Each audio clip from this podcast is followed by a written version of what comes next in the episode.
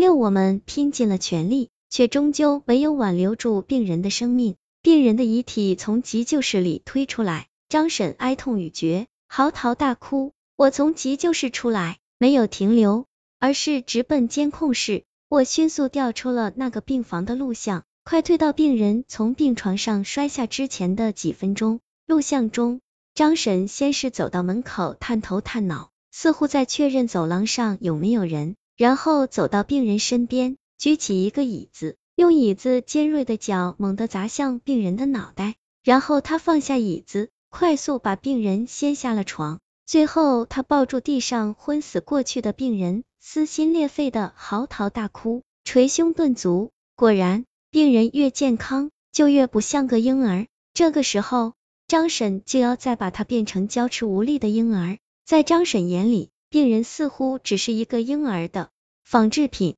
一块可以随意雕刻的原材料。如此说来，病人可能根本就不是张婶的儿子。我妈死了，他不是，他不是我妈。我跑出监控室，跑到手术室门口，却发现门口只有死者的遗体，孤零零的停放在那里。张婶不见了。我抓住一个护士问：“刚刚在这里的那个病人家属呢？”护士回答道。刚刚还在，现在不见了，可能上厕所了吧？上厕所？有这么巧吗？我急忙从楼上到楼下找了一遍，却没有发现张婶的身影。雕刻品一旦坏掉了，就果断抛弃吗？当然了，他爱的是自己雕刻出来的婴儿，而不是死人。搜寻未果，我心情沉重的爬上楼梯，在爬到四楼楼梯拐角的时候，我无意间向窗户外看了一眼。我看到很远的地方，一个小小的熟悉的影子在茫茫人海中在浮在沉。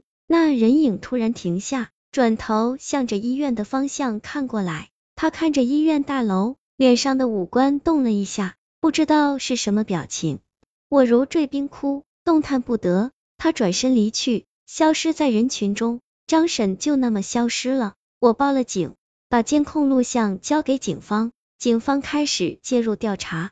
警察告诉我，很多年前，张婶曾经有一个儿子，却是个可怕的畸形儿。为此，孩子的父亲狠心离开了他们，但张婶却视那孩子为珍宝。可他的孩子还是在一岁左右的时候夭折了。据张婶的邻居说，孩子在的时候，张婶没有一天不快乐。我问了一句，他的那个畸形孩子是不是有一只眼睛长到了？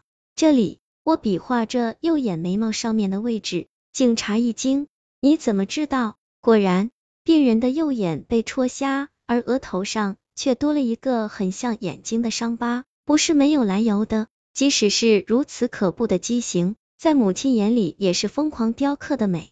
警察在张婶的住处还搜出一具腐烂的尸体，那尸体被大塑料袋一层一层包裹的严严实实，散发不出臭味。不过那尸体倒不是和刚刚去世的那个病人一样多处受伤，而只有右眉上方一处致命伤，那是重物多次凿击的结果。看来那是张婶的第一个原料，只是没有掌控好力道，把人砸死了。而第二次他就有了经验，既没有把人砸死，又在那人额头上凿出了一个很像眼睛的坑。而后他就在这个比较满意的作品上开。